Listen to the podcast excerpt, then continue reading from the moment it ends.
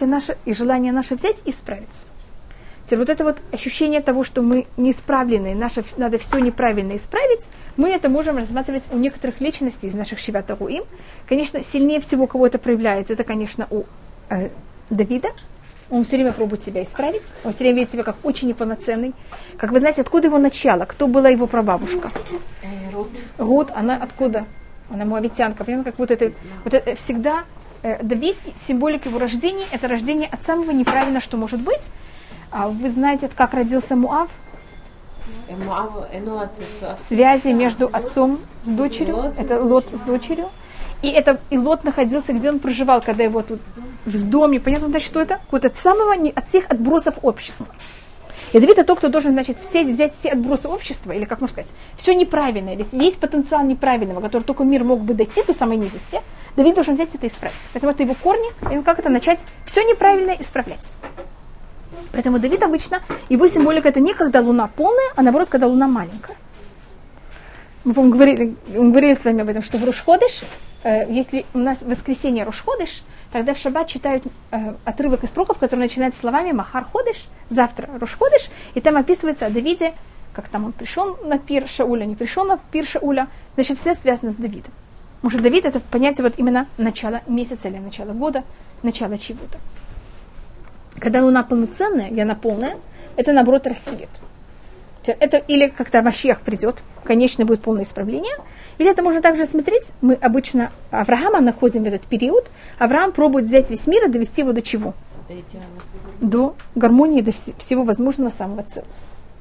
Авраам приносит в жертву Ицхака в этот день, это понятие милости и полноценности, когда наоборот все исправлено, все хорошо, нет никаких, ничего неправильного в мире.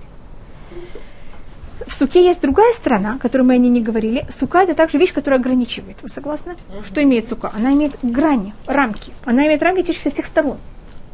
Поэтому это в какой-то мере похоже на Ицхака, который что делает? Он все ограничивает.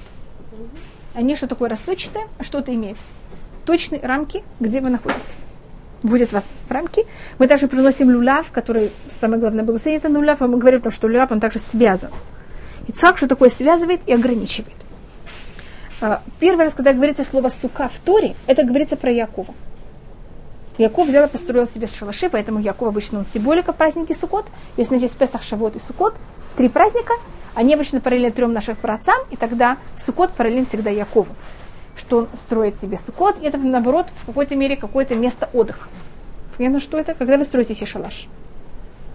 Значит, если вы ходите, ходите, ходите, вы куда-то пришли, вы уже немножко отдыхаете. И поэтому Яков это в какой-то мере место отдыха какого-то.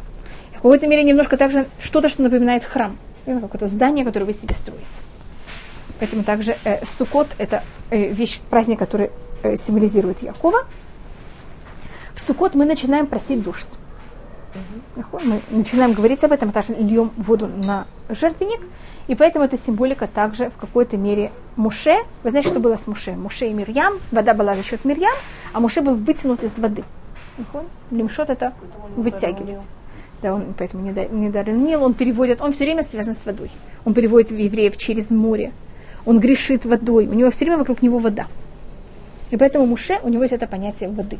Теперь, если мы рассматриваем Агарона, вы знаете, что облака, которые были в Мешкане, э, в, когда евреи были в пустыне, облака были за счет Агарона. А сука это же за счет семь облаков, которые нас, э, когда мы были в пустыне, которые нас сопровождали. И семь облаков это, значит, сверх-низ, четыре стороны мира, так это сколько должно быть? Шесть. И еще одно облако, которое шло до нас, и оно уничтожало всех гадов, это называется на, русском, на русском, всех эм, опасных насеко- эм, животных, которые находятся в пустыне, как змеи, скорпионы и так далее. И также сравняло все. Вы знаете, что в пустыне почти невозможно ходить, там же непонятно скалы, э, каньоны, понятно, как, как люди там ходили. То, что делало это первое облако, оно брало и все дело прямо. На каком-то уровне, что когда евреи потом шли, им было достаточно легко ходить. И оно сравнило все горы, которые были в пустыне, кроме трех гор. Оно оставило Гар Синай для того, чтобы мы получили Тору, и оставило эм, Гар Нево для похор- похорон- похоронования. Всё, Ну, вы это сказали. Муше и Хорагар для Агарона. А все другие горы, хотя бы тогда были взяты Израилем. когда у нас семь облаков, и это символика за счет этого Агарона. Примерно как это, что он его понятие, это именно за счет него были облака, когда мы находились в пустыне. А теперь, если- когда мы просим воду в, пуст, э, в э, Шавуо- э, извините, в Сукот, почему мы просим в- Почему мы хотим, чтобы был дождь? Для какой цели люди хотят, хотят дождь? Для рожая, чтобы была еда. Кто нас прокормил и кто нас всегда прокармливал, когда был ужасный голод? Из-за кого мы остались живы? Во время голода и нас прокормили. Юсеф. И это почему также Юсеф имеет связь с Сукот? Потому что в Сукот мы просим дождь, который течки, это дождь, это же только возможность для того, чтобы получить потом еду.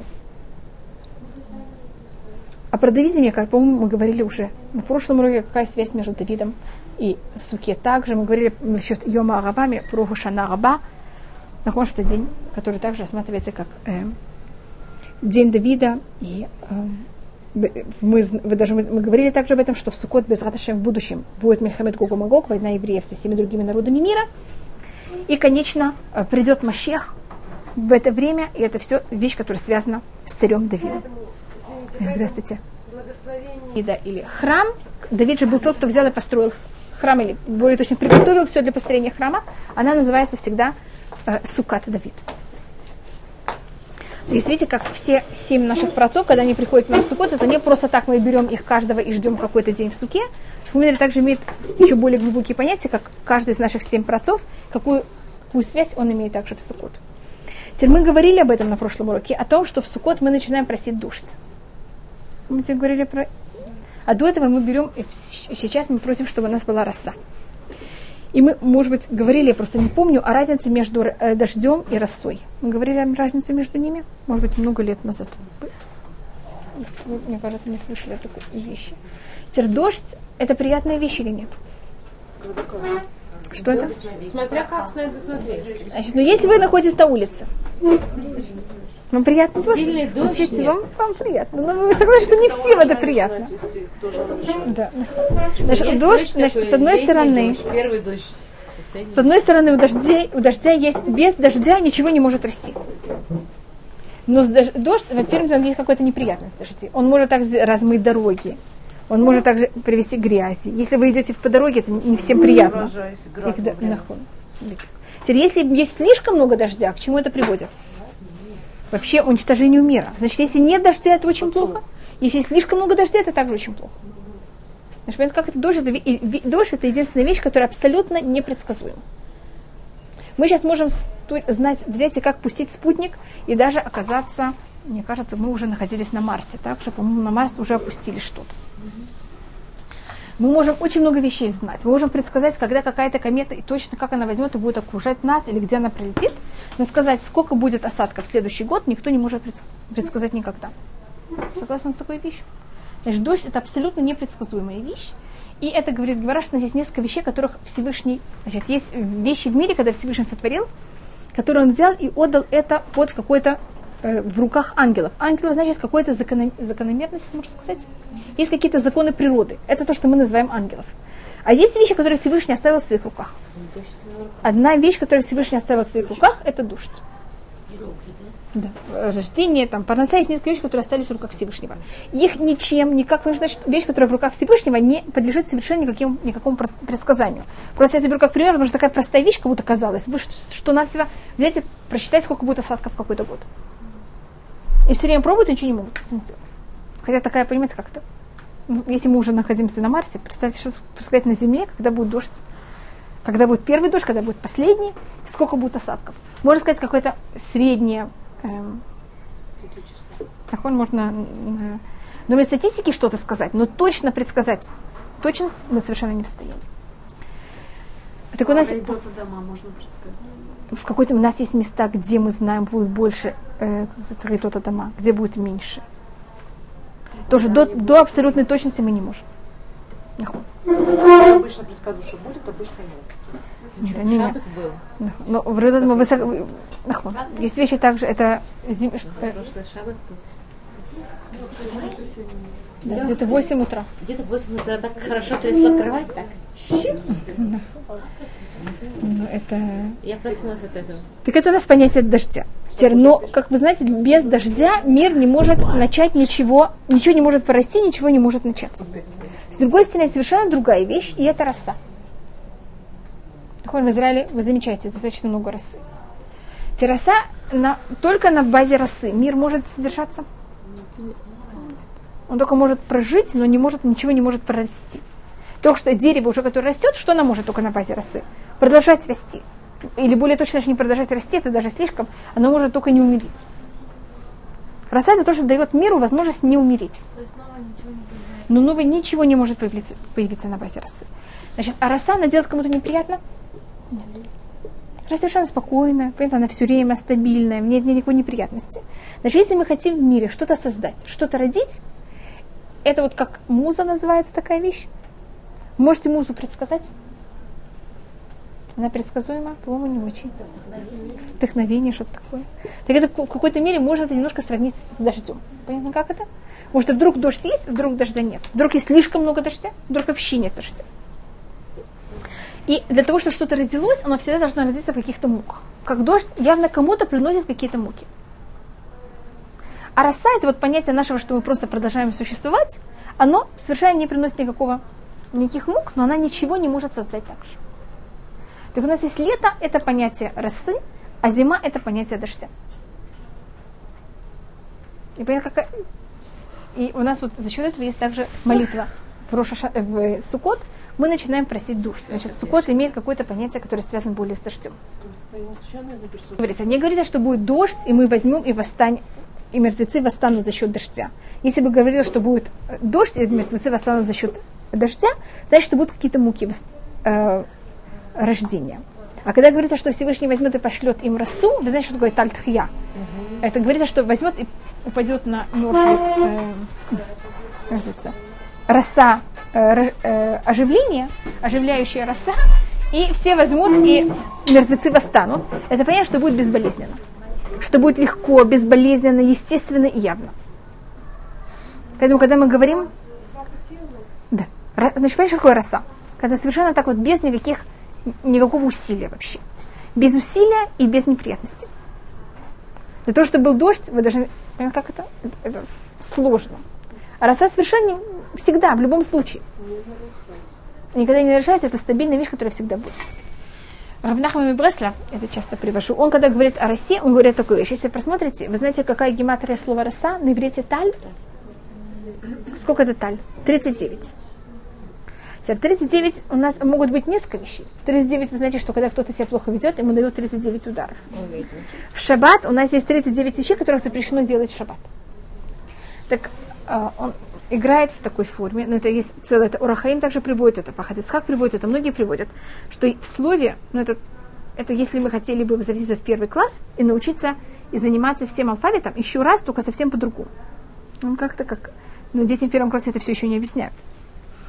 Это в каждом слове то, что важно не только как, какие буквы составляют это слово, а даже в каком порядке буквы там находятся. Есть слова, в котором буквы находятся в правильном порядке алфавита, а есть слова, в котором буквы находятся в противоположном порядке, чем алфавит. Скажем, в слове таль это в правильном порядке алфавита. Находится сначала тет, потом лямит. Значит, когда Всевышний нам сверху все дает без наших каких-то усилий. Значит, всегда если видите слово, в котором есть порядок правильного алфавита, это то, что вы получаете без ваших сильных усилий. Нахон отец. Чтобы кто-то стал вашим отцом, вы к этому ничего не, как сказать, Гешем, там есть балаган.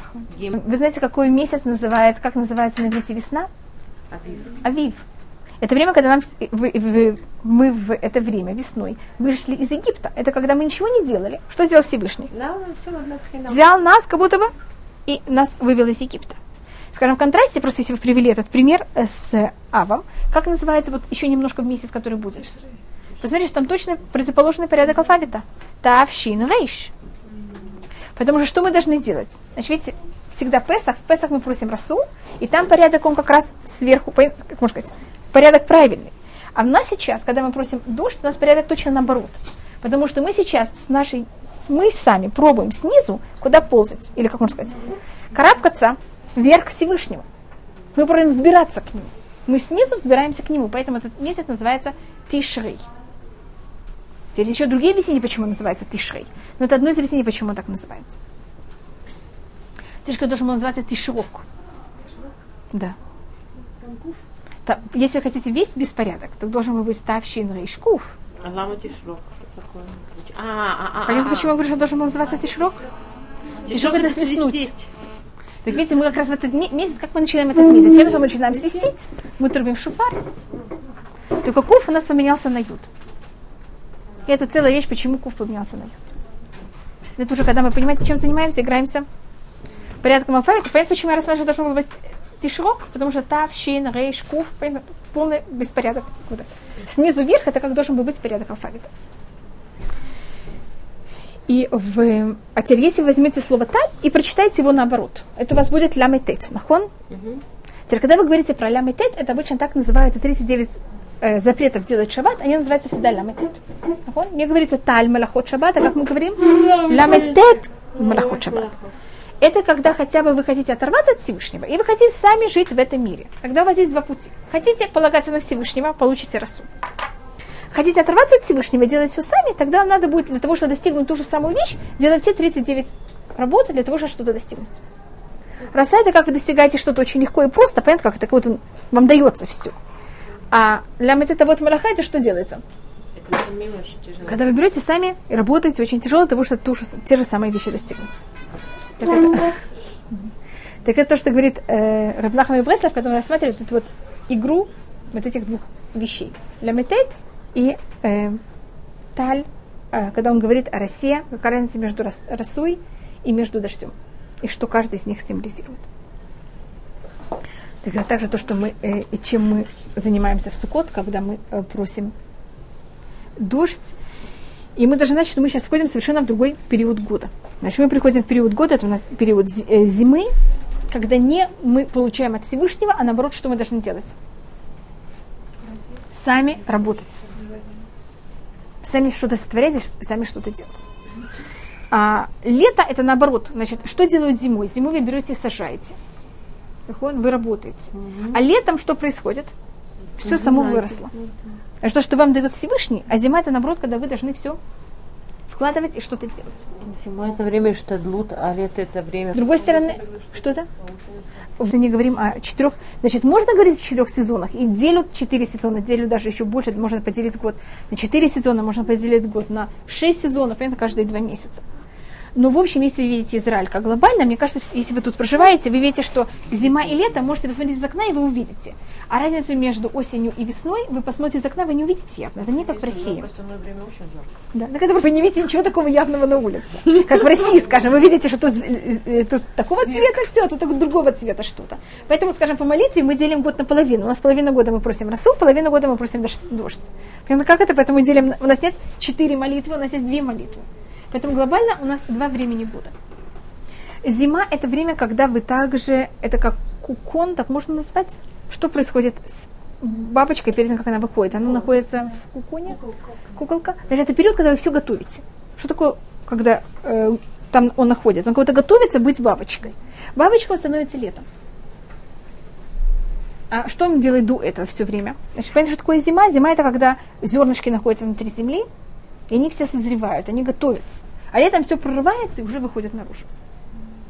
И часто, если будете читать даже древние книги, там часто называется э, первый, первый период жизни человека называется зима. Когда я говорю о первой половине жизни, это имеется в виду, обычно у человека есть период, когда он набирает знания, а потом он эти знания уже при- э, прилагает к чему-то другому. Так вот, набирать знания, работать, это у нас всегда называется зима. Бимейхолпи, это называется. Я просто прос- посмотрю, какая-то связь. Это вот как дождь, который что-то дает вам. Возможность как-то взять и прорвать что-то. И это всегда будет очень болезненно. А потом есть уже существовать на том, что мы уже прорвали, мы уже достигли. Даже если нет так, так- так много времени там заниматься или что-то, но у вас уже что-то накоплено, что вы можете на этом продолжать как-то существовать. Но если у вас нет этого накопленного, накопленной этого энергии, что вы потом, или знания, или чего бы не было, вы потом у вас не на что существовать. Не на что значит, как-то что-то продолжать. Так это у нас э, дождь и роса, и это у нас происходит во всех возможных аспектах наш- н- нашей жизни, в чем бы ни было. Роса – это вещь, которая более, хотя и дождь, и роса, они вещи, которые идут сверху вниз. Роса в какой-то мере более связана с Всевышним, хотя и также дождь явно связан с Всевышним и как непредсказуем, но роса это вещь, которую он только дает. Мы не можем никак сделать никакую росу, а дождь, если, скажем, нет дождя, что мы можем сделать? Взять и принести воду с одного места и полить в другое. Значит, дождь мы можем, с одной стороны, мы не можем его предсказать, с другой стороны, мы можем что-то сделать похожее. Мы можем как-то себя в, это, в это место засунуть. Um, так как я ну, вспомнила, я вижу, что у меня есть немножко времени, я могу это объяснить. Я вам сказала, что э, девочки, этот месяц должен был называться Тиширок, а вместо Тишрока называется Тишрей. Нахон? Юд поменялся на Кув. Эм, шари, шари на арамейском значит разрешено. А Ваву выпал? Тишок мы пишем без вава. Это когда пишется с накудот, это только без накудот пишется с вами, а так это в какой-то мере без. Что-то? Значит, на арамейском разрешено. Как будто Всевышний, чтобы взял в этот месяц и все наши, как будто раскрыл все наши, значит, мы находимся в, какой, в какой-то мере в какой-то тюрьме, мы находимся в каком-то тюрьме наших плохих поступков. И чтобы Всевышний взял нам все это простил. И если вы заметите, когда у нас есть два слова на иврите, у нас есть правда и у нас есть ложь. Знаете эти две слова? Правда и ложь. И у нас есть также как, прямота, правда и прямота, они похожи. Ты заметите, что прямота и ложь, они очень похожи. Что это? Является ложь. Шекер. Шекер. Те же самые буквы. Заметьте, что почти те же самые буквы. Только разница, что в шекер есть куф, а в яшар есть юд. Теперь почему это? Видите, что у нас почти те же самые буквы есть в слове тишрей, только там есть так, что та в начале. Только тишрей это как будто бы, если будет там также куф, это будет как будто в будущем времени. Поэтому в будущем времени добавляем так, что тав, что это был ты, это сделаешь нам. Так если это будет тишрок, в этом есть как будто какое слово? Неправда так же. А когда тишрей, это те же самые буквы, только это с прямотой. И это в какой-то мере рассматривается более позитивная форма. Поэтому поменяли ют на куф. Но это если вы хотите рассматривать на таком более э, высоком А уровне. как что-то можно поменять? Буква от имени Всевышнего. И помню, я вам даже показывала Нахон, что Юд это буква с имени Всевышнего, вы замечаете Нахон, это первая буква от имени Всевышнего. А Куф, мы, по-моему, тоже говорили о ней. Куф, э, как она говорится, это слово, как оно объясняется, значит, значит, что такое, каждая буква имеет название. Название буквы имеет какую-то ее символику. Так Юд это как слово, э, Это может быть как рука, у нее также есть еще другие стороны. Только это куф. Что такое куф на иврите? Какое слово Это можно ков. Обезьяна. Теперь помню, я показывала, что куф это обезьяна буквы гей. Напишите букву гей. Напишите куф. Конечно, она ее, она ее, как можно сказать, пробует передразнивать точно. Она ее передразнивает. И почему это называется передразнивание буквы э, гей? Потому что когда мы берем что-то перед... э, э, когда человек делает похоже что-то на, друг- на другого человека, когда он понимает, что он делает, так он делает то же самое, и, он понимает глубокий смысл этого поступка другого человека. Почему, когда мы смотрим на обезьяну, мы смеемся то, что она делает? Потому что она делает то, что делала я, только она не понимает, что она делает. И она делает только наружное понятие, но совершенно не понимает смысл того, что я делаю. Точно так же куф, она берет хей, но она куда ее тянет, эту палочку? Вниз. Ну, как это подражение не духовного понятия, а именно физического понятия. Видите, у нас есть две, я не знаю, это вам отвечает, это две буквы имени Всевышнего. Имя Всевышнего состоит же из этих двух букв, из Юд и из буквы Хей. Только там есть Юд, потом Хей, потом Вав, потом Хей. Так если видите Юд, продолжение Юда это Вав. А продолжение Хея это что такое? Это Куф. Так вот то, что они меняются, это будет, Тишрей, это бу- будет Юд, это все правильно, из буквы имени Всевышнего. Или Тишрок, это берут другое имя Всевышнего, Хей, но что с ней делают? Его коверкуют и тащат вниз. И мы такую вещь не хотим. Поэтому мы называем не Тишрей, не Тишрок, а мы называем этот месяц Тишрей. Я не знали, вас такие вещи интересуют. Раби Акива, они к этому полностью относятся. Они сначала рассматривают, он отно, Раби Акива рассматривает весь алфавит в правильном порядке, потом весь алфавит в противоположном порядке, что происходит как. М, Что это? Почему год начинается с тишрея буквы Тав, последняя буква? Эти названия, вы знаете, что они не еврейские. Они перхалдийские, г- э, перс- персидские, халдейские, но, как видите, я тоже на них так много объясняю. Так На простом объяснении как будто это не, не так имеет объяснение, но, конечно, мы также во всем этом объясняем и рассматриваем. И а, если мы рассматриваем о том, что начало, э, что весна – это период, когда нам, или лето, это время, когда нам Всевышний дает. Поэтому тогда на все идет, понятно, как это сверху. А наоборот, а зима – это какой период, когда мы получаем Мы должны все сами работать сами. Поэтому у нас начинается тишрей. Ну, как мы снизу идем карабкаться вверх, а не наоборот. Что-то? Шебен Ахман, у него есть такая дроша. Просто если я что-то говорю, хочу вам сказать, откуда я это беру. Тут у вас есть, видите, тут есть э, Китве Рамбан с одной звездочкой, с двумя звездочками. В одной из, я только не помню точно в какой из, но из них, там есть Драшот Рамбан Ле Рошашана. Это то, что Рамбан говорил в своей синагоге в Рошашана, перед Рошашана. И вот в одном месте он там объясняет, почему и как у нас происходит год. Теперь тут нам можно было войти еще в многие понятия. У нас есть солнце, у нас есть луна. У нас есть начало солнечного года, это в Тишрей. У нас есть начало лунного года, это Нисан. Ну, как у нас как два разных года. Вот Нисан это начало месяцев, а Тишрей это начало года. Год идет по солнцу, а лу- месяца идут по луне. Понятно? Как? А вы знаете, что еврейский год, год, он же построен и на луне, и на солнце. И поэтому у нас есть два начала года. Как будто два... Эм, у нас два в, находи, мы находимся совершенно на двух полюсах. Два полюса, которые совершенно другие. Значит, что месяц на иврите – это слово хадаш, нахон это ходишь, а год – это шана, это от какого слова? Лишнот – это повторять. Значит, что менять, повторять или даже старый. Видите, яшан – все щинун. Значит, что-то одно – это, наоборот, повторение, а что другое, наоборот, обновление. Понимаете, почему я рассматриваю как два раз, совершенно других полюса?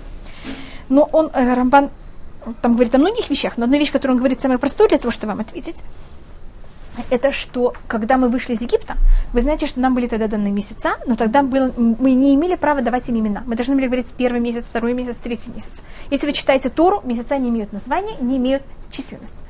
И точно так же, как дни недели, мы не имеем права на иврите их называть, мы должны их только считать, для того, что если я говорю, что сегодня, скажем, Йом Шини, так мы все понимаем, что сколько дней прошло от Шабата, два дня. Значит, центр у меня все время Шаббат. И тем, что я говорю, что сегодня там Йом Шиши или Йом Хамиши или что-то, мы автоматически исполняем закон помнить Шаббат. И точно так же, как мы должны помнить Шаббат, мы точно так же должны были помнить выход из Египта. Когда я говорила, скажем, что сейчас у нас шестой месяц, так мы все время, шестой месяц к чему? К выходу евреев из Египта. Потому что мы же вышли в Нисан что назывался тогда первый месяц. И так это было в течение очень долгих времен. У нас есть в Танахе эм, очень мало случаев, когда месяца имеют название. Скажем, месяц Хашива назывался Буль, месяц Ияр назывался Зив, месяц Тишрей назывался Ерахайтаним, и месяц э, Нисан назывался Ходыша Авив. На четыре месяца имели название, кроме этих четырех месяцев, в Танахе у нас нет никаких месяцев, что имели какое-то название. Они все имели только численность. И всегда говорится и численность, и может быть еще какое-то название, но не всех месяцев. Когда мы, выш... мы оказались в Вавилоне, и там мы говорили на халдийском, потом мы были под властью персов, мы говорили на персидском. И когда евреи возвратились в Израиль, они хотели как-то отметить, что мы вышли из, из же какого-то изгнания. И тогда Эзра решает, Эзра, который нас выводит из Египта, из э, Вавилона, что точно так же, когда мы, как мы вышли из Египта, мы взяли себе численность месяцев, Сейчас, когда мы выходим из Вавилона, мы себе возьмем название месяцев. Понятно, как это? Что это? А, так поэтому они специально взяли халдейские названия и подчеркнуть, что они сейчас вышли из Халдеи, из Вавилона. Понятно, как это? Подчеркнуть эту вещь. Да. Эзра, вера если вы замечаете, что подчеркивается всегда, когда мы вышли из Египта, это как раз это было, что мы верим Всевышнему. И все время говорится «ваямину», и они поверили. Муж говорит, они не поверят. Муж говорит, нет, это еще не доросли, им там нужно еще немножко остаться. А потом, а потом муж приходит, им говорит, они поверили. Понимаете, о чем все время спор? Они поверят, не поверят. И если вы будете читать книгу Шмот, заметьте, сколько раз там говорится, и сколько раз там все время вот этот спор о вере и невере. Ну, а как же они могли быть евреями, если они не верили? Есть у нас понятие ктанеямана. Мы можем быть очень верующие, можем быть средневерующие, можем быть сильными.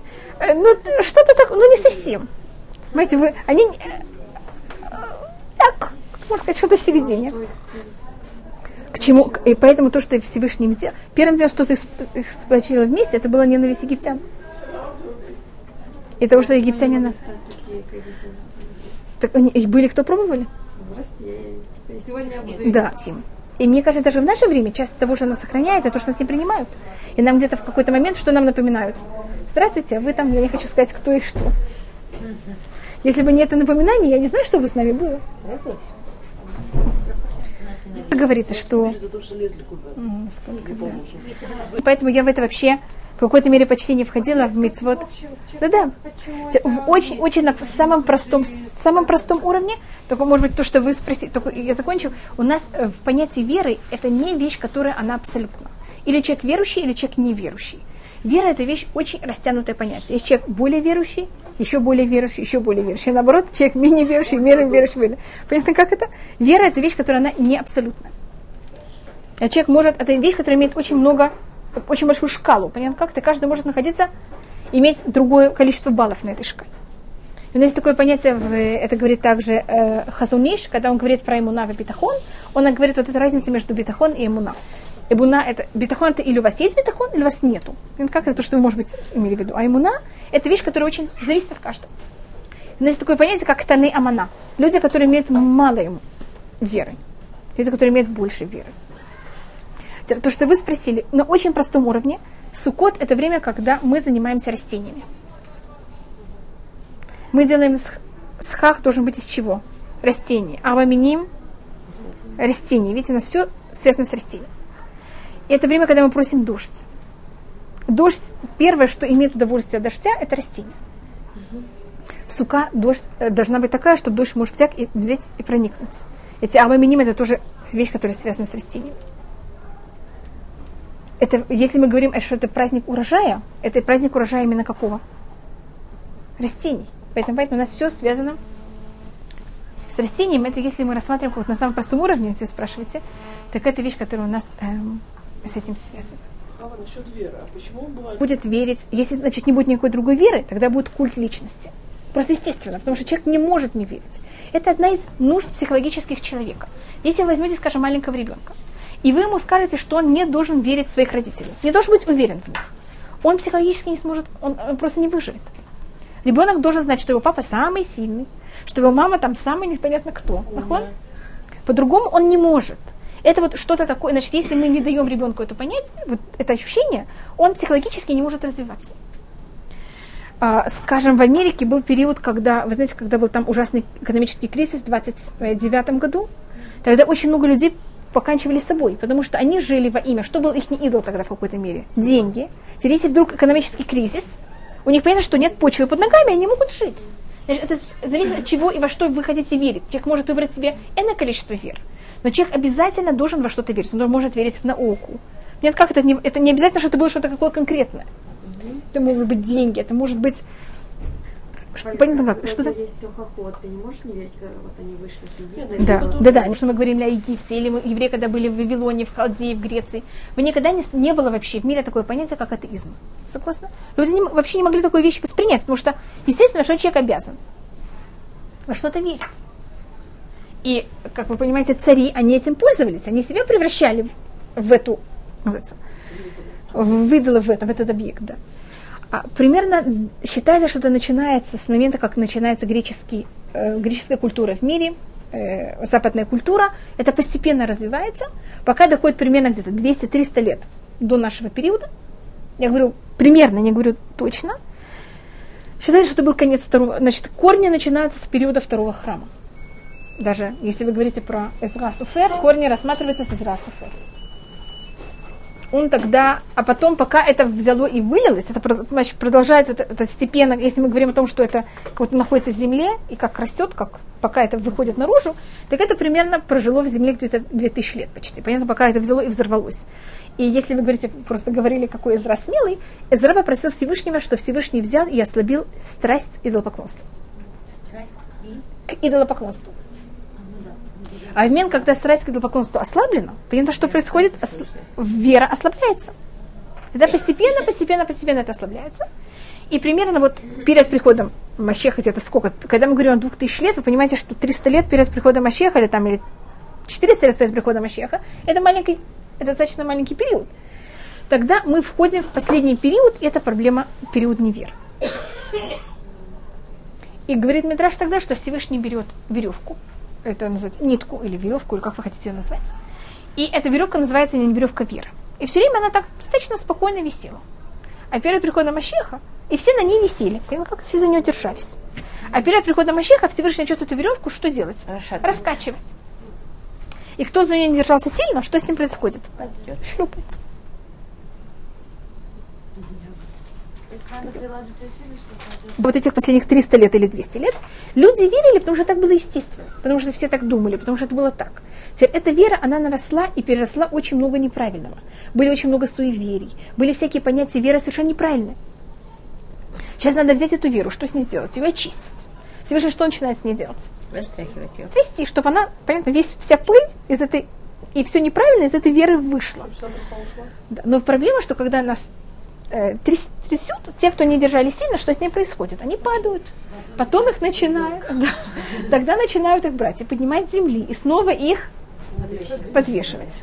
Теперь, если они упали как будто случайно, или это была какая-то не совсем их не вина, их, им помогают взять и снова подержать.